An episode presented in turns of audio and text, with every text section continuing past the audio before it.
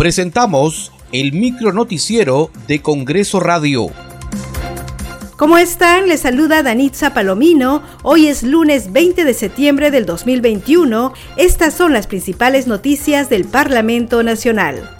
Desde hoy hasta el viernes 24 de septiembre, el Congreso de la República cumplirá con desarrollar la semana de representación, la primera del periodo parlamentario 2021-2026. Durante esta semana, los legisladores deberán constituirse a las circunscripciones que representan a fin de mantener comunicación con los ciudadanos y las organizaciones sociales para conocer sus preocupaciones, necesidades y procesarlas de acuerdo a las normas vigentes.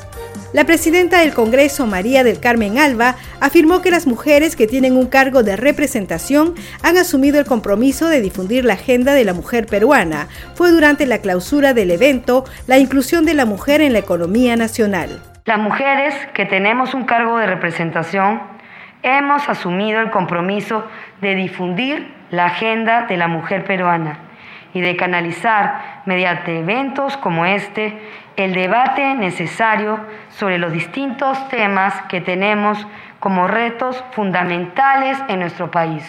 Nos permite rescatar la participación de las mujeres en diferentes ámbitos, comenzando por las organizaciones autogestionarias como las ollas comunes, que siempre son un referente importante y un claro ejemplo de compromiso y constancia para enfrentar las adversidades dentro de las cuales está la complicada situación que enfrentamos las familias peruanas producto de la pandemia del COVID-19.